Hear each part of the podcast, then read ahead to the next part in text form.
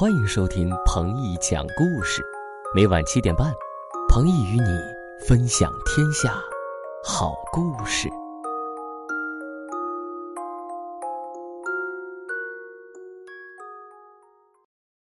玉米派对，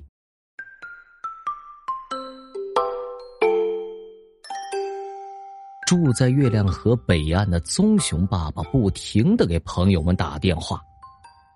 我家的玉米丰收了，你们今天一定要来参加玉米派对哦！玉米派对真的吗？我们一定会去的。朋友们都高兴的说道。于是，住在月亮河南岸的河马爷爷带着五只小河马，鼹鼠妈妈带着二十只小鼹鼠，兔子爸爸带着一百只小兔子，一大早就出门了。一直到下午，朋友们才来到棕熊爸爸家。哎，呃，对不起，我们来晚了。哎呦，因为洪水冲垮了月亮河上的小桥，哎，所以，所以我们绕了很远的路才来到这里。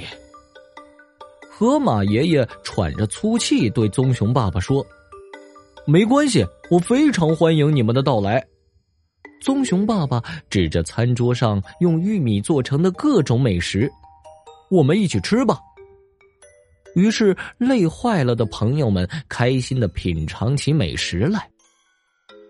小动物们吃完玉米之后，兔子爸爸发现院子里的玉米棒子堆成了一座山。兔子爸爸对棕熊爸爸说：“嘿，朋友，你赶快扔掉这些玉米棒子吧，它们不久之后就会发霉的。”我也正在为怎么搬走这些玉米棒子发愁呢，棕熊爸爸说：“或许我们能帮助你，以此感谢你为我们做的各种玉米美食。”河马爷爷笑眯眯的说，于是他就和大家商量办法去了。河马爷爷说：“我们用玉米棒子搭一座桥吧。”这样，住在月亮河两岸的小动物们就可以经常在一起玩了。大家高兴的说：“这个想法真不错，让我们一起搭桥吧！”小河马们推着一辆辆小车，把玉米棒子运到广场上晒干。小鼹鼠们抱来一团团麻绳，把玉米棒子捆起来。小兔子们快速的给玉米棒子打洞穿绳，然后把玉米棒子捆在一起。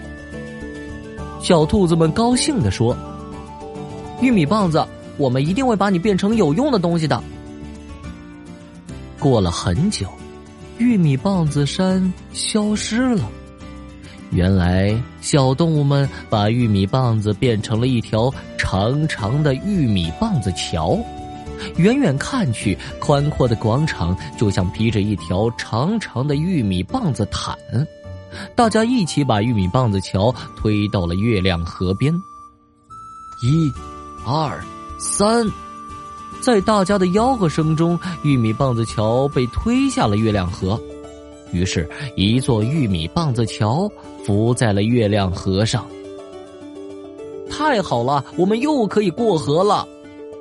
大家高兴的说道：“吃剩的玉米棒子能变成有用的东西，你们的办法真棒！为了感谢你们，明年我还要举办玉米派对，大家一定要来哦！”棕熊爸爸高兴的说道。